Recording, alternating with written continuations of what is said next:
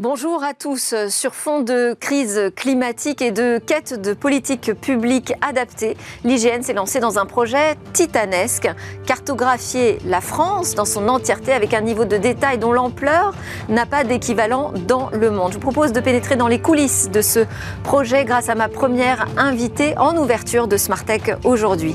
Également à la une de cette édition, on va parler de ces cyberattaques qui paralysent les hôpitaux. Est-ce que les 20 millions d'euros annoncés par le gouvernement ce week-end seront suffisants et surtout quels sont ces dispositifs que l'on doit actionner pour davantage protéger ces établissements d'importance vitale? Et puis escapade dans la nature, on ira du côté du biomimétisme, voir quelles sont ces technologies bio inspirées, inspirées notamment de la chauve-souris aujourd'hui. Et on terminera avec notre nouvelle chronique Où va le web? Mais d'abord, c'est le moment de l'interview climat, la France cartographiée au LIDAR.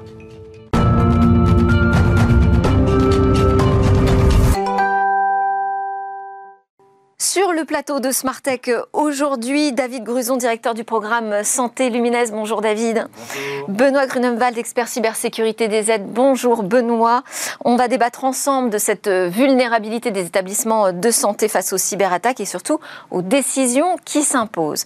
Mais d'abord, je vous propose d'écouter Véronique Pereira. Bonjour Véronique. À propos d'un projet titanesque, je le disais, de l'IGN, pardon, inédit à cette échelle hein, dans, dans le monde. C'est une cartographie de la France à l'aide de l'IDAR.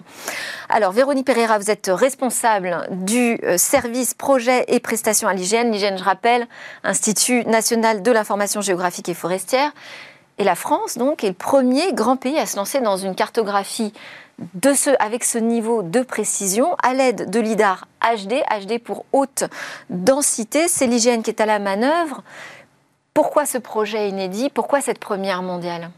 Alors, l'IGN est le premier grand euh, pays à se lancer dans, dans, cette cartographie. On a des pays un petit peu plus modestes en termes de surface hein, qui déjà se sont lancés euh, dans ce, ce, ce, type de démarche. C'est le cas de la Suisse, hein, euh, où on en est à plusieurs couvertures. C'est le cas aussi des Pays-Bas. Hein, qui, qui, ont déjà couvert aussi leur pays avec cette. Mais là, on parle, on parle de la France, donc à une dimension quand même tout supérieure. Voilà, c'est un chantier ça. qui va durer combien de temps? Cinq ans. Alors c'est le défi qu'on s'est lancé, 5 ans, et c'est déjà euh, peu. c'est déjà pas facile. Donc l'idée, c'est de couvrir effectivement France entière euh, en 5 ans, de donner en trois dimensions, euh, avec une précision très importante. On peut peut-être parler 7000 du... heures de vol estimées, c'est ça, au-dessus de la France, heures pour de pouvoir vol. récupérer l'ensemble des données nécessaires 7000 heures de vol qui demandent du coup une organisation très importante, parce qu'on aura plusieurs avions hein, qui vont voler dans le ciel en même temps, et ça, ça demande de s'organiser avec la direction de l'aviation civile de séquencer l'ensemble des euh, comment dire des acquisitions. Puis ça représente des pétaoctets de données qu'il va falloir traiter et donc il faut gérer à la fois le flux de ces données, le traitement et la mise à disposition ensuite de l'ensemble de ces données puisqu'elles vont être open data. Et à la fin, on aura une sorte de jumeau numérique de la France. C'est ça. On a une, une, représentation en trois dimensions. Alors à la fois le sol, hein, tout ce qui est relief, pente, mais également le sursol, les bâtiments, euh, les forêts, euh, tout en trois dimensions. Euh, et on pourra du coup utiliser ces données dans diverses politiques publiques hein, qui, qui, ont besoin hein, de cette information de, de, en, en, en trois dimensions. Oui, parce que l'objectif final, c'est de pouvoir mieux comprendre les phénomènes de transformation du terrain, des forêts, face au oui. changement climatique Oui, je peux vous donner quelques exemples. Par exemple, alors pour les forêts, euh, l'idée c'est de mieux connaître la structure hein, des bois et des forêts. Ainsi, on, on sait euh, où sont les ressources, où est-ce qu'on va pouvoir exploiter cette ressource, comment on va pouvoir aller acheminer, acheminer le, le, bois de la forêt vers les scieries, donc euh, créer ce qu'on appelle des dessertes forestières. On va pouvoir aussi travailler sur des simulations des feux, des feux de forêt. Hein, c'est très, c'est d'actualité. Oui. Donc ça, c'est par exemple sur la partie forêt, mais sur la partie aménagement du territoire et urbanisme, il y a des choses aussi très importantes. Détecter les îlots de chaleur, par exemple. Euh, on, sait qu'on arrive à détecter en trois dimensions à la fois les bâtiments, pardon, la nature en ville, euh, mais également simuler hein, comment dire, les flux euh, d'air qui vont circuler dans la ville et ainsi soit réchauffer, soit comment dire, créer une ventilation qui permettra d'amoindrir la, température dans les îlots de chaleur. Et alors on arrive à tout ça grâce à la technologie du, du LIDAR, LIDAR HD. On va peut-être rappeler comment, comment ça fonctionne. Alors le LIDAR, c'est quoi? C'est un laser. Dans le cas de ce projet-là, on le, on le met dans un avion. Ce laser, il va envoyer des impulsions de façon très régulière euh, vers le sol. Euh, l'avion vole, hein, survole le territoire. Le laser envoie des impulsions et les impulsions, elles vont rencontrer des obstacles. Alors elles vont rencontrer des hauts de bâtiments, des hauts de, euh, des hauts de, de, de forêts, d'arbres, le sol. Et à chaque fois, il y a un écho qui va être renvoyé vers. On vole à quelle distance du sol? Euh, ça, va dépendre vraiment euh, des montagnes, euh, des, des, villes. on, est, on est bien au-dessous hein, des, des, vols, des vols de, de, voyage, mais on est... Et donc là, si les Français voient des drones passer au-dessus de leur ville, a priori, ce sont des drones de l'IGN Non, non, là, c'est des avions. Hein, des avions. Les, les, lasers sont embarqués dans des avions. Euh, Parce que les avions ont le droit de survoler toutes les villes aujourd'hui en, on demande des, Oui, on demande des autorisations hein, longtemps à l'avance, avec des plans de vol. Euh, on explique en fait à la, à la Direction générale de l'aviation civile euh, le parcours qu'on va réaliser et on a des autorisations. Ça, c'est une vraie organisation et c'est assez complexe. Hein, et alors, vous en, êtes à quel stade là aujourd'hui? Alors, début 2023, on aura volé à peu près la moitié de la France, donc 150 000 km. Voler ne veut pas dire avoir traité cette information-là. Parce que comme je vous disais, ces euh, enfin ces impulsions, elles vont rencontrer des objets, on va, on va avoir des échos, donc on va obtenir des altitudes, mais il va falloir classer les données qu'on obtient, nos pétaoctets de données, en disant ça c'était un bâtiment, ça c'était un sol, ça c'était une forêt. Donc début 2023, on aura volé 150 000 km à peu près la moitié de la France. Par contre, en termes de traitement, on va voir les premières données traitées, classées, sortir plutôt euh, à partir du premier trimestre 2023 euh, et jusqu'à fin 2025, début 2026. Et donc, pratiquement en temps réel, progressivement, comme ça, vous allez publier toutes ces données en open data. Quel est, quel est l'objectif? Pourquoi décider d'ouvrir l'ensemble de ces données? Alors ces données, elles vont servir à de multiples politiques publiques. Je vous, je vous ai cité quelques exemples, mais l'idée, c'est vraiment qu'elles soient prises. Vous pourriez les, servir uniquement à votre euh, ministère de tutelle. Oui, alors c'est plus dans l'air du temps. Hein. L'idée, c'est vraiment de créer aussi de la plus-value, que des start-up, des entreprises prennent en main ces données, rajoutent de l'information métier et puissent euh, les exploiter au mieux. Donc ces données, systématiquement, dès qu'on les a acquises, là, données brutes, elles sont mises à disposition sur le site de l'IGN, sur le site Géoservice, et on voit déjà qu'il y a une vraie communauté qui s'est créée de gens qui utilisent ces données. Alors, euh, on a vu euh, pas mal de choses sortir en termes d'architecture, hein, de préservation des forêts.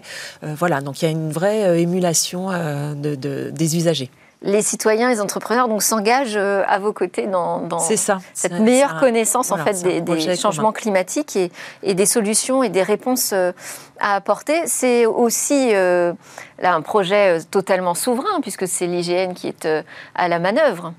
Oui, oui, oui, tout à fait. Alors l'hygiène a vocation hein, de travailler notamment sur ce qu'on appelle la cartographie de l'Anthropocène, la cartographie des impacts humains sur, sur le territoire, et d'observer euh, le territoire en continu, territoire et forêt.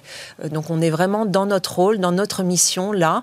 Euh, on, se, on, travaille aussi beaucoup sur la notion de géocommun, donc travailler avec de multiples acteurs, de multiples partenaires, qu'ils soient publics ou privés, sur la valorisation de cette. Qu'est-ce que vous avez comme partenaire, par exemple, déjà?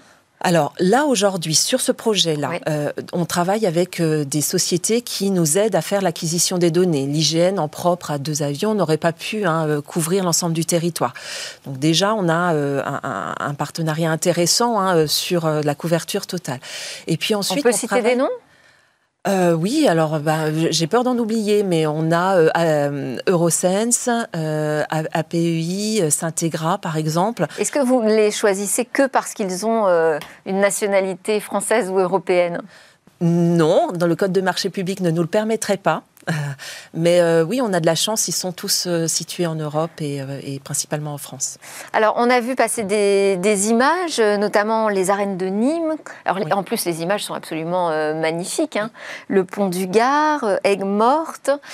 ça permet alors évidemment de travailler cette question du climat, mais ça permet d'avoir aussi une meilleure connaissance de, de, ce terrain, de ce patrimoine. Est-ce que vous avez une idée de la manière dont ça va véritablement pouvoir être exploité? Qu'est-ce qu'on peut imaginer?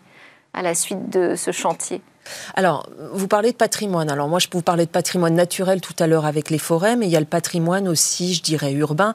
Euh, là, on a une, description en trois dimensions de l'ensemble des, euh, des, bâtiments euh, et, qui va vraiment permettre à la fois pour les architectes et puis pour les aménageurs du territoire d'avoir une meilleure connaissance hein, des, de, de, de, ces bâtiments. Alors certes, on pourrait aller sur le terrain. Là, je dirais le, le plus, hein, c'est qu'on aura l'ensemble du territoire avec cette finesse hein, sur et, et données euh, mises à disposition gratuitement. C'est un nouveau positionnement de l'IGN, puisque vous avez aussi euh, une nouvelle direction. Sébastien Soriano qui est arrivé en, 2021 et qui est euh, l'ancien président de l'ARCEP, le régulateur des télécoms. Il arrive aussi avec une nouvelle impulsion, j'imagine. Tout à fait. Il a impulsé ce que je vous disais, hein, cette notion de cartographie de, l'Anthropocène, hein, vraiment cartographie les impacts sur le territoire, la notion de géocommun. Les impacts humains, humains sur le territoire. sur le territoire, pardon. la notion de géocommun, travailler avec de multiples acteurs. On n'a pas vocation à tout faire, mais on a vocation à rassembler les, acteurs autour de l'information géographique. Euh, et puis euh, aussi de, cartographier, de représenter euh, l'ensemble du territoire hein, avec une fréquence beaucoup plus, beaucoup plus élevée. Donc l'IGN, nouvelle vigie du, climat, partie prenante de l'open data. David Gruson ou Benoît Gruneval, vous vouliez poser une question peut-être à notre premier invité qui, nous fait le plaisir de nous raconter ses coulisses. Un, grand merci. Je pense que c'est vraiment un, projet euh, tout à fait euh, majeur de, valorisation de données. On en parlera tout à l'heure sur le, domaine de la, santé. Comment vous envisagez de rendre ces euh, données disponibles pour les acteurs économiques? Comment ça va se concrétiser? Alors là, au fur et à mesure des acquisitions, on diffuse déjà la donnée hein, sous forme brute sur le site geoservice.ign.fr. Alors on peut la télécharger, mais on a aussi créé ce qu'on appelle un bac à sable, donc un petit outil, un démonstrateur qui permet d'aller naviguer sur cette donnée et de, de mieux l'utiliser. On anime aussi des communautés d'usage autour ben, de la forêt, de l'urbanisme.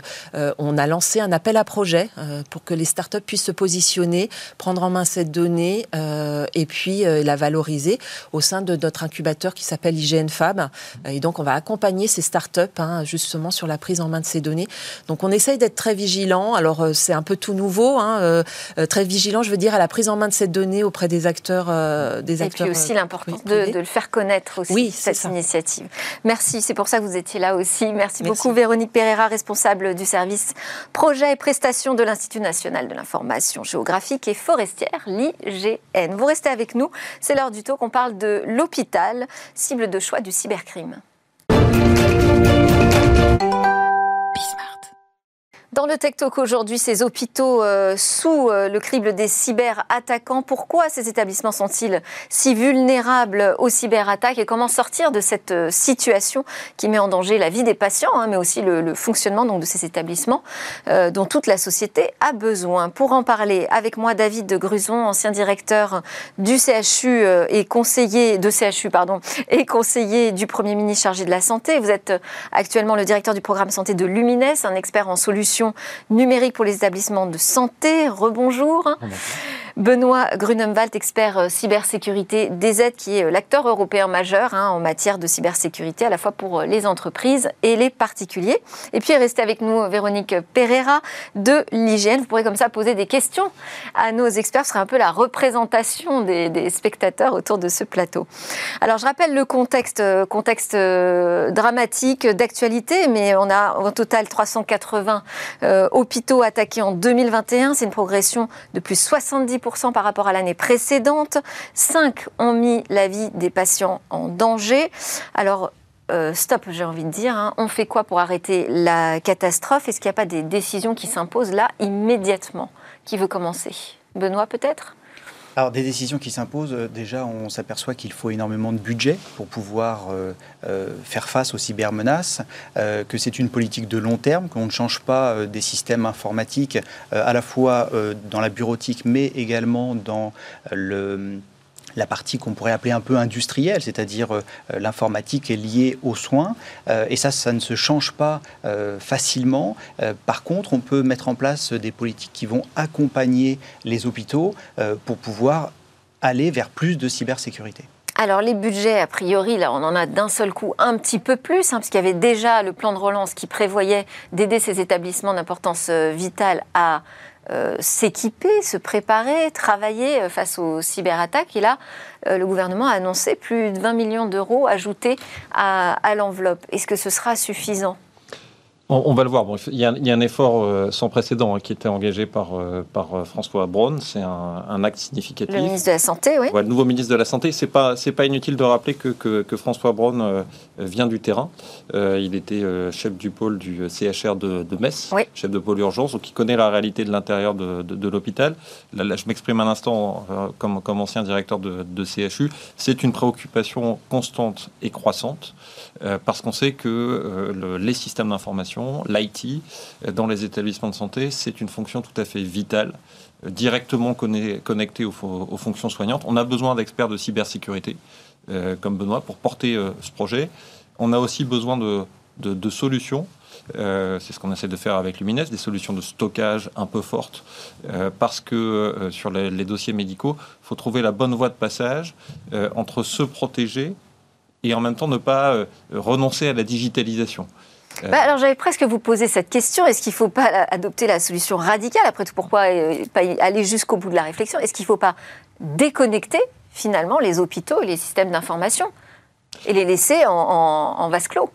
On, peut, on peut déconnecter tout en travaillant de manière connectée. Et c'est là où on va devoir accompagner euh, ce système d'information pour lui permettre de travailler euh, au quotidien, de donner accès aux, informations nécessaires, au suivi, au monitoring. C'est-à-dire qu'il ne faut pas oublier que euh, maintenant, n'importe quel objet connecté va remonter des informations dans un point central pour pouvoir suivre l'état des patients sans avoir à aller dans chacune des chambres. Donc il faut pouvoir à la fois traiter ces informations en temps réel, mais également sauvegarder ces informations et éviter qu'elle ne tombe. Euh, euh, Donc vous me dites, Benoît, on ne peut pas le déconnecter finalement à cause de ces objets connectés qui permettent de faire ce suivi des patients. On est obligé de faire remonter à un moment les données. Oui. C'est là où, dès qu'il y a une connexion avec le monde extérieur, il y a des failles. Alors, on n'est pas forcément sur une connexion avec le monde extérieur. Il se trouve que euh, pour le cas qui euh, nous occupe aujourd'hui, il semblerait que l'attaque. Donc l'hôpital de Corbeil-Essonne Exactement, il semblerait que l'attaque provienne d'un fournisseur, donc d'un compte d'un fournisseur qui aurait permis l'accès initial. Euh, mais cet accès initial est souvent nécessaire. Donc on, a du mal à travailler en vase clos et à ne pas s'ouvrir au monde, notamment dans le cas de prestataires qui vont venir euh, euh, améliorer ou euh, faire en sorte que la sécurité soit opérationnelle et continue surtout. Est-ce qu'il y a des, exemples à l'international qui peuvent nous inspirer? Oui, à l'international, et puis aussi dans, ce qu'on fait euh, ici. Je suis tout à fait d'accord avec ce qui vient d'être dit.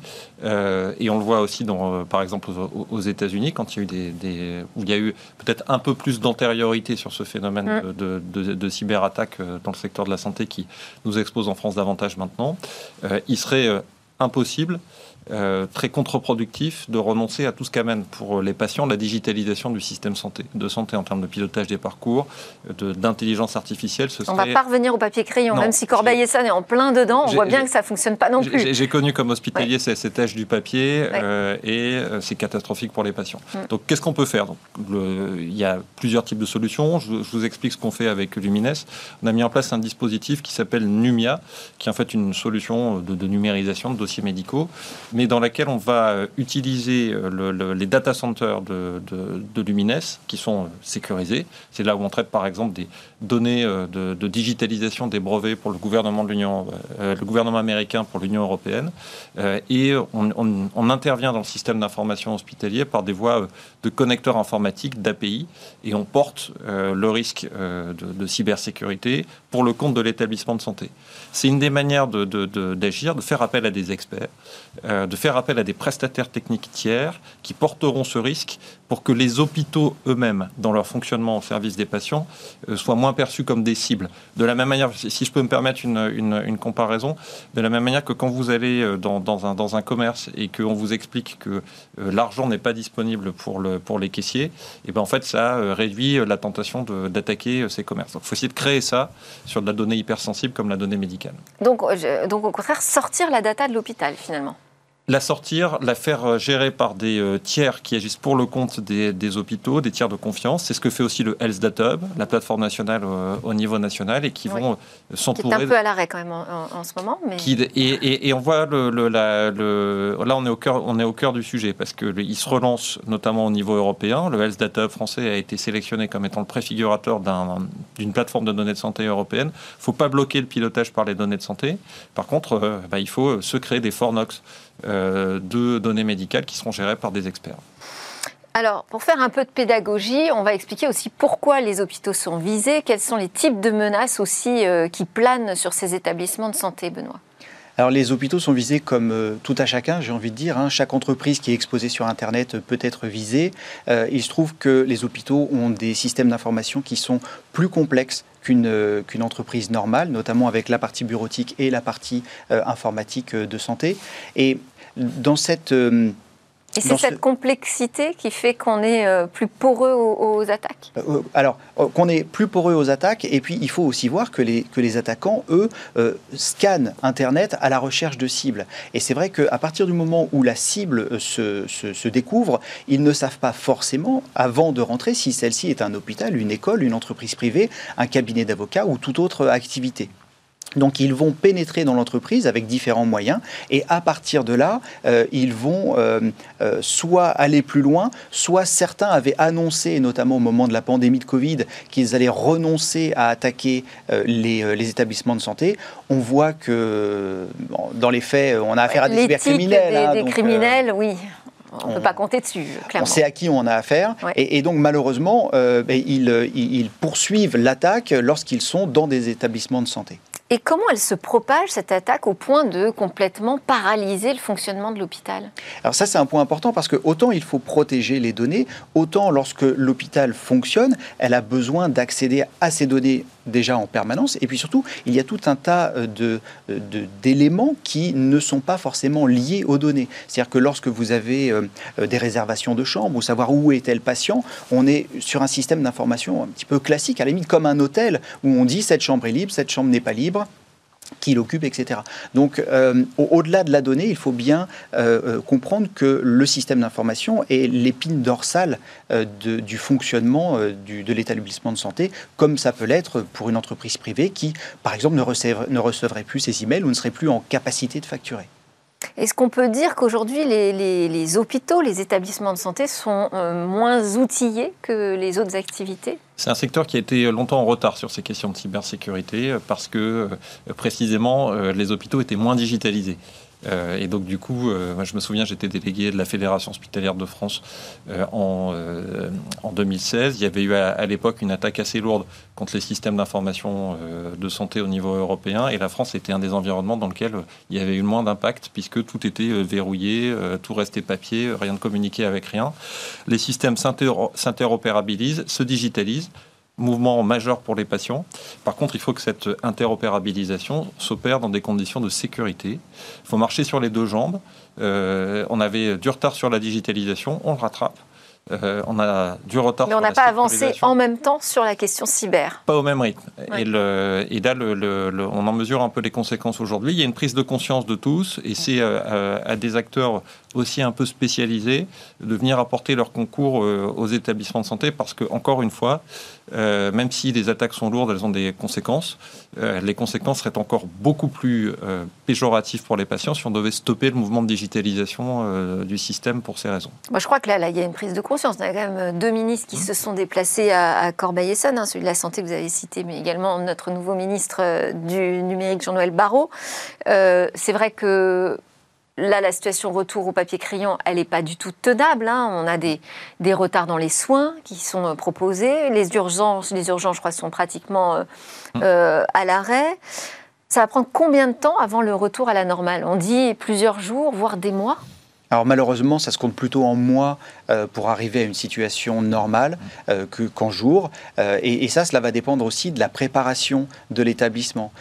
si certaines sauvegardes ont été réalisées, si les serveurs ont été documentés, si, s'il y a des mécanismes, s'il y a eu de la prévention, le retour à la normale sera plus rapide que s'il n'y avait pas eu de, de prévention. Je vais être un peu provocatrice aussi. Si on payait la rançon, ça irait plus vite? Non, pas du tout. Pas du tout parce que. Après, il faut pouvoir la payer. 10 hein. millions d'euros demandés à un hôpital. Euh. Alors, déjà, il y a le, montant, mais en plus, euh, techniquement, lorsque l'on paye la rançon, euh, on, va recevoir des informations qui vont nous permettre de déchiffrer les données qui seront bloquées. Par contre, ça, ça concerne les données. Mais si on a un système d'information qui gère, par exemple, les lits ou qui gère les entrées et les sorties, en fait, ce système d'information-là, il ne repose pas que sur des données, il repose sur des serveurs qu'il faut remettre en route. Et c'est très compliqué de les remettre en route ce n'est pas juste une question de, une question de données. J'ajoute un point et qui me semble aussi intéressant dans le, changement du paysage, c'est que on a des acteurs hospitaliers qui sont euh, moins seuls qu'ils ne l'étaient sur ces sujets. Avec là, dans le cas de, de, Corbeil-Essonne, un engagement qu'il faut saluer de l'Agence régionale de santé d'Île-de-France, euh, avec des outils de gestion des urgences, euh, le plan blanc, le concours des autorités de gestion de crise sanitaire euh, régionale qui considèrent maintenant le risque cyber comme un, risque euh, majeur avec les autres, euh, qui concerne le, système de santé. donc ça aussi, le fait que les, que les agences régionales de santé se mettent en situation d'apporter leur concours dans la gestion de crise aux établissements de santé, comme elles l'ont fait par exemple euh, en Ile-de-France, c'était euh, une, des régions un peu citées en exemple pour ça, dans la gestion du risque Covid. là maintenant, on a une alliance des acteurs, établissements de santé, tutelle, pour répondre à ce risque, et c'est une vraie avancée. Prise de conscience globale, on actionne des, des leviers, on débloque aussi des budgets au niveau euh, de l'État. Vous diriez qu'il faudrait consacrer quelle part du budget informatique d'un hôpital à la question cyber? La norme, quand on conduit un projet euh, d'investissement hospitalier, c'est 10% d'investissement. Ça, c'est ce qui devrait être fait ou c'est le cas aujourd'hui C'est ce qui devrait être fait sur la partie système d'information, euh, investissement ici dans les établissements de santé. On est plutôt aujourd'hui entre 3 et 4%. Donc, vous voyez, il y a, donc il y a une grosse marge. Il, y a, il, y a, un peu de marge. Alors après, ça veut dire dans un, ça veut pas dire dans un environnement de, crédit euh, de finances publiques contraint qu'il faut faire ouvrir toutes les vannes sur ça, mais il faut utiliser ce que, permet aussi la digitalisation, c'est que la digitalisation est source de gains d'efficience. Par exemple, je, parlais de la, digitalisation des dossiers médicaux. Euh, papier, mouvement du papier vers la digitalisation. Vous avez aujourd'hui euh, beaucoup d'argent qui est bloqué dans des fonctions de gestion d'archives, du temps qui est perdu pour les médecins, pour les équipes soignantes euh, à gérer ce papier. Et donc, du coup, en, ayant recours à des environnements tiers portés par des opérateurs dans des contextes plus sécurisés. On fait qu'au double, on, on investit dans l'IT, mais c'est un investissement IT de sécurité qui vient réduire des coûts euh, dans le système. Donc à ce plan de sauvetage de l'hôpital vient s'ajouter euh, un plan de sauvetage aussi sur la partie cybersécurité. C'est vrai que ça fait lourd budgétairement, mais ça coûte aussi très cher. C'est-à-dire qu'on n'a pas le choix finalement hein, aujourd'hui quand on est cyberattaqué. Non, on n'a pas le choix. Euh, moi, ça me rappelle également ce qui s'est passé dans l'industrie, euh, où l'industrie s'est euh, transformée numériquement, sauf qu'il y avait vraiment une, séparation, une frontière très franche entre la bureautique et les chaînes de production. Ce qui fait qu'on euh, on, a eu assez peu d'attaques finalement qui se sont retrouvées euh, sur la chaîne de production avant que celle-ci ne soit véritablement euh, transformée numériquement et connectée au, système d'information plus traditionnel. Et, cette frontière-là, on ne l'a pas forcément dans le milieu hospitalier parce que le système bureautique est vraiment directement lié aux, patients et, donc on n'a pas de frontière entre les deux. Et, c'est un, certainement un, des facteurs qui fait qu'on a plus facilement accès à l'intégralité du système d'information. Et quand il tombe... un peu comme dans, l'industrie où on adresse la question de la cybersécurité sur les données, mais également de la, de la sûreté euh, des, appareils qu'on utilise. Complètement. Oui. C'est une conception globale de la sécurité euh, qu'il faut avoir, euh, qui passe aussi, euh, là, je, le dis, hein, comme acteur interne de l'hôpital, on n'a pas eu pendant longtemps les, formations de, base nécessaires pour que les soignants, les administratifs et techniques acquièrent les, réflexes de, protection de base. Véronique Pereira, vous, nous écoutez, vous écoutez nos experts. Est-ce qu'il y a une question ou une remarque que vous aimeriez partager avec eux, avec nous? Oui, non, mais juste une, petite curiosité. Est-ce que ces cybercriminels, aujourd'hui, on arrive à les identifier? Est-ce qu'on arrive à, en trouver un certain nombre? Euh, Oui, on, les identifie. On, les nomme généralement euh, par, euh, par leur nom de gang. Hein, c'est de la mmh. mafia. En l'occurrence, il semblerait que l'attaque sur Corbeil-Essonne soit perpétrée par un groupe qui s'appelle Logbit, qui a, au premier semestre 2022, perpétré 420 attaques. C'est un groupe qui est d'ailleurs assez surprenant parce que, comme tous maintenant, ils communiquent, ils ont des sites internet, ils ont des relations avec la presse et avec les victimes et les forces de l'ordre également, parce qu'à partir du moment où on demande 10 millions de rançons, il y a forcément euh, les forces de l'ordre qui, euh, qui, rentrent en jeu. Mais c'est ça qui est assez troublant, c'est que on arrive à les identifier, ils ont des noms, ils portent des noms, ces groupes de cybercriminels, mais bah, ils continuent finalement euh, à, agir. Et... Eh oui, malheureusement, ils sont très bien organisés, euh, ils sont très efficaces. Euh, Logbit, dernièrement, a même lancé un programme de bug bounty pour les aider à, trouver leurs propres failles pour mieux se protéger. Donc, ils sont malheureusement plutôt bons élèves dans certaines parties de leur, leur, de leur protection propre. Donc, euh, bon, la chasse euh, n'est pas terminée, mais il vaut mieux en attendant se protéger. Euh, c'est ce qu'on pourra retenir de, votre réponse à tous les deux. Merci beaucoup, David Gruson, directeur du programme santé de Lumines. actu pour Lumines, hein, qui va intégrer Paris Santé Campus. Exactement, on a été sélectionné dans la première vague des, des, acteurs qui vont rejoindre ce campus de la santé numérique. Et dans cet écosystème qui là se situe juste à côté de la porte de Versailles, écosystème sans équivalent en Europe, portera les solutions dont je viens de parler. Et je, pense d'ailleurs que cet écosystème peut être un, lieu tout à fait majeur pour euh, trouver le bon calibrage entre euh, ouverture à la digitalisation et cybersécurité.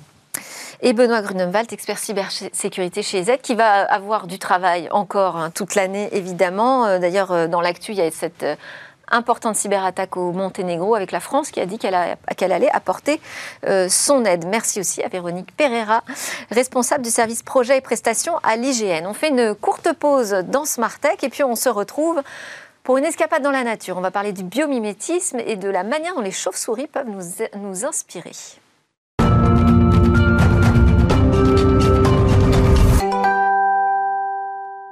Vous êtes de retour sur le plateau de Smartech. Vous nous regardez sur la chaîne Bismart dès le matin à 11h, mais aussi on est disponible en replay et en podcast quand vous voulez, bien entendu. C'est votre quotidienne dédiée au monde de l'innovation et au secteur des techs. Sont restés avec moi pour cette deuxième partie de l'émission Véronique Pereira, responsable du service projet et prestations à l'IGN, et Benoît Grunenwald, expert cybersécurité des aides. C'est l'heure donc de notre rendez-vous avec la nature, ou plus précisément le biomimétisme, et Quentin Amsalem, ingénieur en recherche et innovation bio inspiré chez Bioxégie. Bonjour Quentin. Bonjour. Alors aujourd'hui, notre sujet, c'est l'écolocalisation des chauves-souris. On va peut-être déjà reparler de cette euh, chauve-souris. Il y a combien d'espèces aujourd'hui? Alors, il y a 1400 espèces de chauves-souris. C'est les seuls mammifères volants. Quand je dis volant, c'est bien un vol actif, à la différence des écureuils qui, eux, font un vol passif, vous savez, quand ils planent de branche en branche. C'est vraiment les seuls mammifères volants. Il y en a donc 1400, ça représente à peu près un cinquième des mammifères, des espèces de mammifères qu'on connaît. C'est vraiment, euh, vraiment gigantesque. Énormément de chauves-souris et qui sont assez, euh, assez fascinantes. Euh, donc, c'est la grande famille des chiroptères, qui veut dire main ailée main ailée, bien sûr, en référence à, leurs ailes euh, constituées de trois doigts et une membrane qui vient rejoindre euh, tous ces, tous ces doigts-là. Euh, et c'est un peu des, souris volantes, C'est un peu des, des, voilà, des, souris volantes, mais est-ce que vous savez pourquoi ce nom chauve-souris? Non. Eh bien, ça n'a rien à voir avec les rongeurs. Quoique, il y a peut-être une, ressemblance physique par leur pelage, leur museau. Peut-être que vous le savez, vous, euh, avant qu'on ait la euh, réponse, non, non Donc voilà, vraiment euh, souris, parce qu'il y a une, ressemblance assez de forme, de taille, de pelage, le museau aussi un petit peu allongé, les yeux. Mais ça n'a rien à voir avec, le, avec les rongeurs. Et, et pourquoi chauve? Est-ce que vous savez par hasard? Eh ben, ça viendrait de la chouette. C'est aussi un animal nocturne, un peu comme, comme la chauve-souris, qui en ancien français venait de kawa, calva, et qui est venu ensuite chauve. Donc voilà un peu le, nom, euh, pourquoi chauve-souris euh, aujourd'hui. Et alors comment la chauve-souris euh, inspire le biomimétisme? Ah, Alors c'est une, très grande histoire d'amour, d'amour entre chauve-souris et biomimétisme. Ça commence il y a plus d'une centaine d'années avec Clément Adair.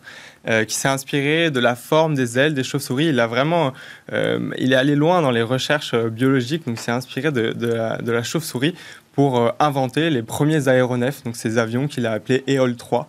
Euh, où il a reproduit même euh, donc, euh, la forme des ailes, mais aussi sa structure, avec une, ossature en bois reliée par une toile, un peu de la même manière que les ailes de chauve-souris.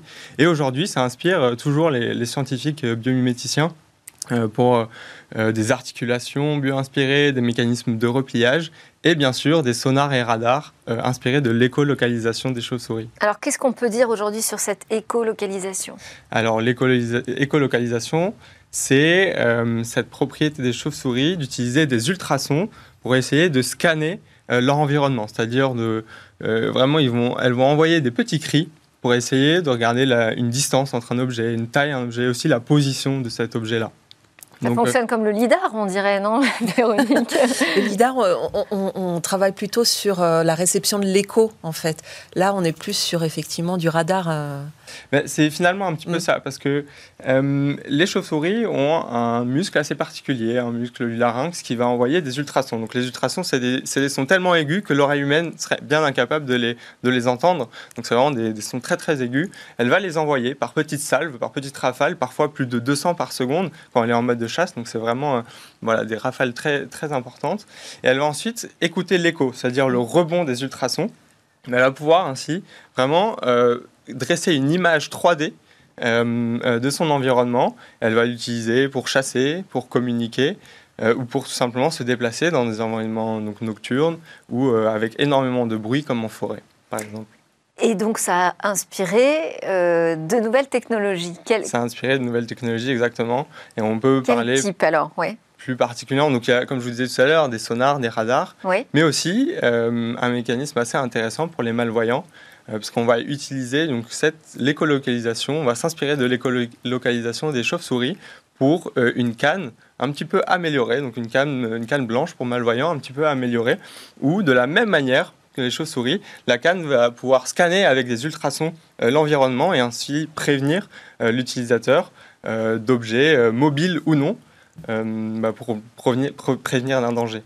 Et il y a déjà euh, une canne commercialisée qui utilise cette écolocalisation de la chauve-souris Exactement, il y a déjà une canne commercialisée qui s'appelle l'Ultra Canne, qui était avant euh, d'ailleurs, qui s'appelait Batcam en, en référence à, la chauve-souris, et qui a euh, donc deux capteurs, un capteur plutôt orienté vers le haut, un capteur plutôt orienté vers le bas, donc qui va émettre des, des, ultrasons et ensuite les, les, récupérer, donc après un rebond sur l'objet.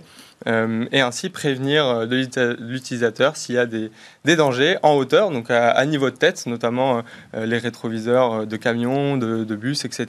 Ou alors vraiment à, taille humaine avec ce capteur. Et il faut apporter un équipement spécifique pour être capable justement de ressentir ces, ultrasons? Eh bien, sur, le, sur la poignée en fait, de, cette canne, il va avoir un retour euh, sensitif. C'est-à-dire qu'il y a deux petits boutons qui vont vibrer. Euh, et ils vont vibrer autant plus intensément lorsque euh, le danger est proche. Donc il va avoir vraiment ce, ce retour sensitif pour prévenir l'utilisateur d'un danger immédiat. Et donc de la même manière qu'une canne blanche, l'utilisateur va pouvoir scanner son environnement et ainsi euh, réussir assez facilement et assez intuitivement, c'est vraiment les retours qu'il y a eu sur cette canne-là, euh, va pouvoir scanner son environnement et avoir euh, réussir à recréer une image 3D de son environnement et ce, bah, sans, sans, voir uniquement grâce à, la sensibilité. Et en quoi c'est vraiment du biomimétisme? Parce qu'on peut imaginer que ce soit juste une techno de radar comme on en voit beaucoup. Exactement, ouais, exactement. Par contre, là, on s'est vraiment intéressé bah, du principe qu'il y a dans la nature que utilisent les chauves-souris pour réussir à recréer euh, cette image euh, en trois dimensions de, son espace. C'est-à-dire qu'on a vraiment observé le fonctionnement de l'écolocalisation. Tout à fait. Comment on le retranspose ça en, eh ben, On le retranspose grâce euh, à la technologie qu'on va utiliser, c'est-à-dire d'une part les ultrasons, et aussi la manière dont on va les envoyer. Je vous parlais tout à l'heure d'une certaine fréquence, donc on parlait des ultrasons, je vous parlais aussi euh, d'un nombre de rafales par seconde. Et ben on va s'inspirer finalement de toutes ces données qu'on va observer dans la nature. Euh, donc là, on va faire appel à des biologistes qui, eux, vont, vraiment euh, s'intéresser aux mécanismes présents chez la chauve-souris. Et on va essayer de, de transposer toutes ces observations vers, vers cette ultracane euh, grâce aux technologies euh, qu'on a, qu'on a actuellement, donc euh, des émetteurs à ultrasons, des capteurs à ultrasons. Et ensuite, il, y a, il faut réussir à, à recréer donc, cette, cette sensation vibratoire grâce à, à l'analyse de données. Donc là aussi, il y a énormément de, d'algorithmes bio-inspirés qui, qui peuvent qui peuvent du coup s'inspirer de la nature pour, euh, pour créer des. Donc cette ultra on la doit à des ingénieurs, des ingénieurs en biomimétisme. Exactement, et d'ailleurs il y a eu plus de six années de recherche et développement pour réussir à développer euh, cette ultra Eh ben, peut-être qu'on aura besoin d'ingénieurs en biomimétisme aussi euh, pour lutter contre les cyberattaques. Je ne sais pas si vous envisagez de faire appel à de nouvelles sciences. Et pourquoi pas Pourquoi pas Il y a certainement des débouchés. Euh, on, travaille avec l'intelligence artificielle depuis de très nombreuses années. Il y a certainement des, exemples à prendre. Euh. Je vous entendais tout, à l'heure eh parler ben justement de ces algorithmes-là et il y a énormément d'exemples d'algorithmes bio-inspirés, notamment en cyberdéfense. Merci beaucoup. venez toquer à la porte de Bioxégie. Eh ben, ce sera peut-être l'occasion d'un nouveau sujet. Merci beaucoup à Véronique Pereira qui était avec nous, Benoît Et puis Quentin Amsalem, surtout à vous pour ces explications, ingénieur en recherche et innovation bio-inspirée chez Bioxégie. Tout de suite, où va le web? Où va le web? Donc c'est notre clin d'œil quotidien à ces futurs possibles. Chaque jour, Eva Bensadi nous raconte une innovation euh, dans ce futur web qu'on appelle le Web 3. Aujourd'hui, c'est un zoom sur un campus universitaire virtuel. Salut à tous, comme chaque jour, zoom sur une innovation dans le Web 3. Aujourd'hui, je vais vous parler d'un métaverse dédié à l'éducation. Le métaverse, vous savez ce que c'est, c'est cet univers virtuel 3D et immersif dans lequel vous pouvez interagir par le biais d'avatars. Après la grande distribution ou le monde de la culture, les grandes écoles s'y intéressent elles aussi. Pourquoi? Pour améliorer leur expérience étudiante, l'expérience d'apprentissage aussi, et pour faciliter les interactions sociales. Alors, comment ça marche? MetaQuark crée pour les écoles qui le veulent un campus virtuel et bien sûr sur mesure architecturalement. D'abord, dôme de verre, parc sous-marin, des amphithéâtres extensibles, c'est l'école qui choisit.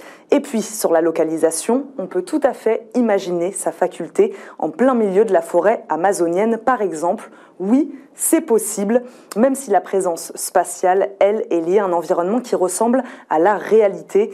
Il vaudrait mieux voir un espace autour de soi qui est crédible. Prendre des cours sur Mars, par exemple, ne serait donc pas forcément une bonne idée. L'idée, justement, n'est pas de distraire l'étudiant, mais de lui faire retrouver le sentiment qu'il y a de vraies personnes derrière l'écran.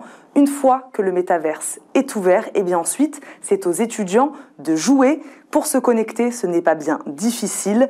Un navigateur Chrome sur un ordinateur suffit. L'élève n'est pas obligé de s'acheter des lunettes connectées. Il crée son avatar en quelques clics qui pourra ensuite assister à des cours, participer à des événements comme des conférences ou des travaux pratiques, des masterclass, mais aussi tout simplement échanger et se rencontrer pour nouer des liens. Dans MetaQuark, il y a tout type de salles, des salles de cours, des amphithéâtres et des salles de repos. Autre intérêt pour l'étudiant, il pourra suivre les cours d'une école d'un autre pays. Si l'école s'engage dans des partenariats, l'élève d'un établissement français pourra alors assister au cybercours d'une école en Inde, par exemple. D'ailleurs, il n'y a aucune limite de personnes pouvant se connecter en même temps et l'étudiant peut y accéder 24 heures sur 24. MetaQuark devrait toucher à ses débuts plus de 180 000 apprenants sur 15 campus différents. Quark Éducation, à l'origine du projet, lance également sa Quark Academy à cette rentrée, un nouvel établissement dédié au métier de la tech et du business avec une particularité. Évidemment, les cours se dérouleront ici à 100% dans le métaverse, quand les étudiants alternants, pour la plupart, ne seront pas eux en entreprise. Et voilà, ça fait réagir nos invités en plateau, mais ils n'auront pas le temps. On parlera de ce sujet plus tard. Merci à Véronique Pereira, Benoît Grunemwald et Quentin Salem, respectivement IGN, EZ et Bioxégie. C'était Smart Tech. Merci à vous de nous suivre aussi régulièrement. C'est la troisième saison qui démarre. On se retrouve dès demain pour de nouvelles discussions sur la tech.